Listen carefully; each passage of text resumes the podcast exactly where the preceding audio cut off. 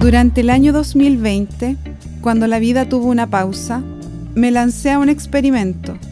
Comencé un proyecto que atesoro y que ha permanecido resonando en mi corazón, llamado Mariel sin Capitán. Muchos eventos y cambios han ido sucediendo en mi vida y realidad desde ese momento, tanto fuera como dentro mío.